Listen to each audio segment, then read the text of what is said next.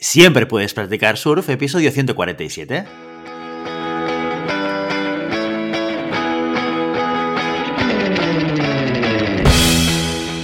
Bienvenido y bienvenida a Siempre puedes practicar surf, el podcast diario sobre recursos humanos. Este podcast está pensado para profesionales de recursos humanos, gerentes o jefes de equipo y podrás encontrar técnicas, consejos, ideas, conceptos y noticias sobre la gestión de personas. Eso sí, con un enfoque práctico y aplicable. Hoy episodio 147 del lunes 17 de enero de 2022, programa en el que vamos a romper con nuestra programación habitual para empezar el año con predicciones. Y aunque no soy Rappel, en principio espero acertar en algunas de ellas. Pero antes dejadme que os recuerde que podéis encontrar más contenido en nuestro blog e información sobre nuestros servicios en nuestra web en globalhumancon.com. Desde allí os podréis apuntar a nuestra newsletter para no perderos nuestros webinars, streamings y todo el contenido de actividades que organizamos desde la consultoría Global Human Consultants. ¿Qué podemos esperar en recursos humanos en el año 2022? Bueno, los nuevos paradigmas que se están estableciendo a causa de, una pandemia, ¿no? De esta pandemia que parece que no tiene fin, están sacando a relucir un hecho que, aunque todos ya sabemos, no todas las empresas y organizaciones estaban dispuestas a darse cuenta. Y es que para poder salir adelante, superar cualquier reto y desarrollar de forma eficaz una empresa, las personas deben ser el centro neurálgico de cualquier decisión. Por eso, prestar atención a su bienestar, no solo al físico, sino también al mental, es, de suma importancia, es vital.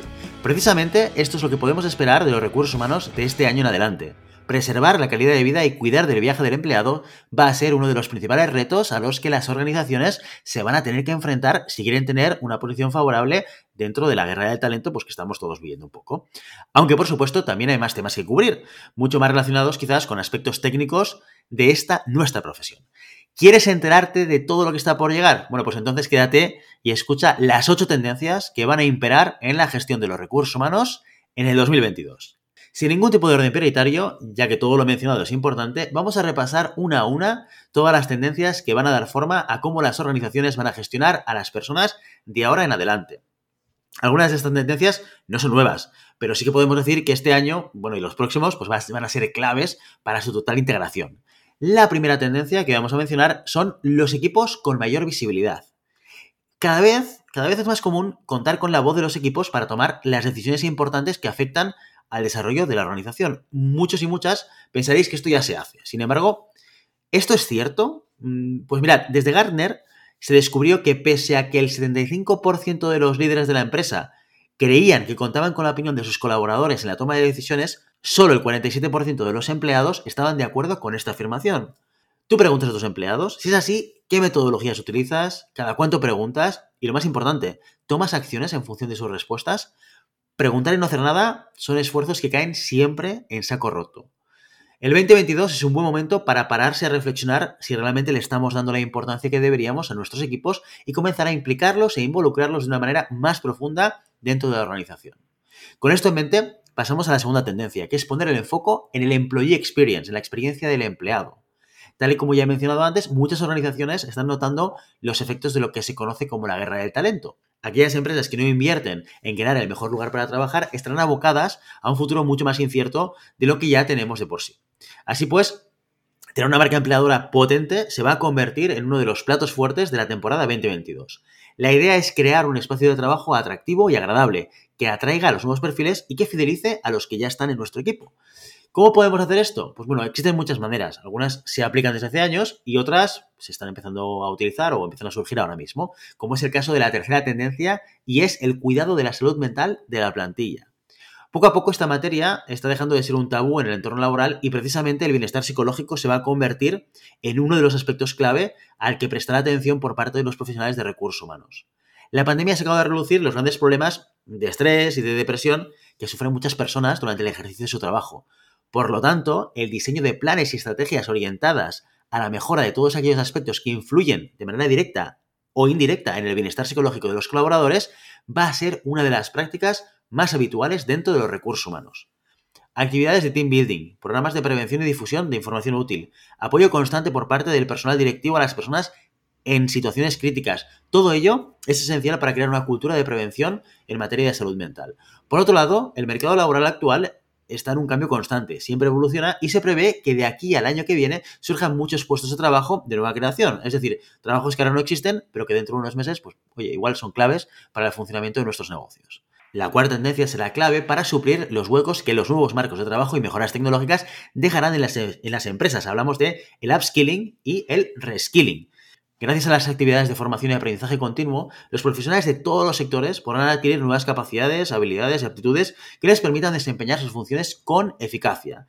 Reciclar y hacer progresar el talento que ya forma parte del equipo, ya sea para estar actualizado y trabajar bajo los estándares más novedosos, dejando atrás a la competencia, como para cubrir nuevas posiciones. Todo esto es una ventaja indiscutible. Por una parte, estaremos contando con personas en las que ya, conocemos, en las que confiamos, que conocen nuestro método de trabajo y nosotros el suyo, y que están alineadas con los objetivos corporativos.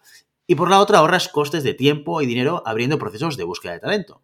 Otro tema que está tomando muchísima fuerza en los últimos años y que seguirá así en el 2022 va a ser todo lo relacionado con la diversidad y la inclusión. Especialmente ahora que va a entrar en vigor el último tramo de empresas con planes de igualdad de obligada implementación. Más allá del cumplimiento legal, las empresas deberían saber que, según pudo demostrar un estudio de McKinsey, las compañías situadas en el cuartil superior en materia de diversidad de género en puestos directivos son un 25% más rentables que aquellas que se encuentran en los cuartiles inferiores. Es decir, contar con mujeres directivas es beneficioso para la cuenta de resultados de una organización. Quizás este sea el año en el que veamos cómo se rompe el techo de cristal y se deshace, por fin, la brecha salarial. Ojalá sea así. En este sentido, las auditorías retributivas son una herramienta con la que dejar constancia de que en tu empresa no existen irregularidades y que todas las personas, sin importar su género, reciben un trato equitativo. Por supuesto, en un podcast sobre tendencias de recursos humanos no podemos obviar los nuevos modelos de trabajo. El teletrabajo no ha acabado de cuajar en nuestra sociedad. ¿eh? Aún queda mucho camino por delante. Sin embargo, lo que sí que parece que está funcionando son los modelos híbridos y flexibles. Por ello, la sexta tendencia que vamos a mencionar es la creación de nuevos KPIs, indicadores de gestión de personas. En el 2022 y en adelante, los responsables de equipos tendrán que considerar nuevas medidas de productividad y rendimiento más acordes a esta nueva normalidad. Métricas que antes se tenían ignoradas, ahora cobran mucha importancia o son de vital importancia. Es el caso del tiempo de trabajo, la colaboración entre compañeros o la comunicación eficaz entre colegas. Todos estos factores pueden servir como indicadores fiables del que el trabajo fluye como debería. ¿Cómo podemos definir y medir estas métricas correctamente? Pues bueno, la séptima tendencia puede ser ayuda. Y es que otro año más, lo que conocemos como People Analytics sigue estando entre las conversaciones más populares entre los profesionales del sector. De hecho, cada año que pasa, las empresas invierten más dinero y más dinero en la adquisición de este tipo de softwares. La digitalización del estudio del desempeño y otras tareas más repetitivas impulsa la eficiencia de los equipos de recursos humanos, quienes se pueden olvidar del papeleo bueno, y focalizar pues, sus esfuerzos en actividades que realmente aporten un impacto positivo sobre la plantilla y generen valor en la compañía. Tal y como dice el dicho, lo que no se puede medir no se puede mejorar. Las empresas que implantan sistemas de medición de métricas esenciales ven como sus decisiones son mucho más acertadas y se hacen más pronto, con lo que se evitan riesgos innecesarios. Y hablando de riesgos, la ciberseguridad es otra y la última de las tendencias de las que vamos a hablar en este podcast. Si bien la digitalización de las empresas es una ventaja competitiva que permite a las organizaciones expandirse y llegar a mucho más público, con lo que consiguen más clientes, también es cierto que tiene un hándicap que no se puede ignorar, y es que para que la digitalización sea efectiva se requiere incorporar a la nube una cantidad masiva de información, información que en la mayoría de los casos es muy sensible.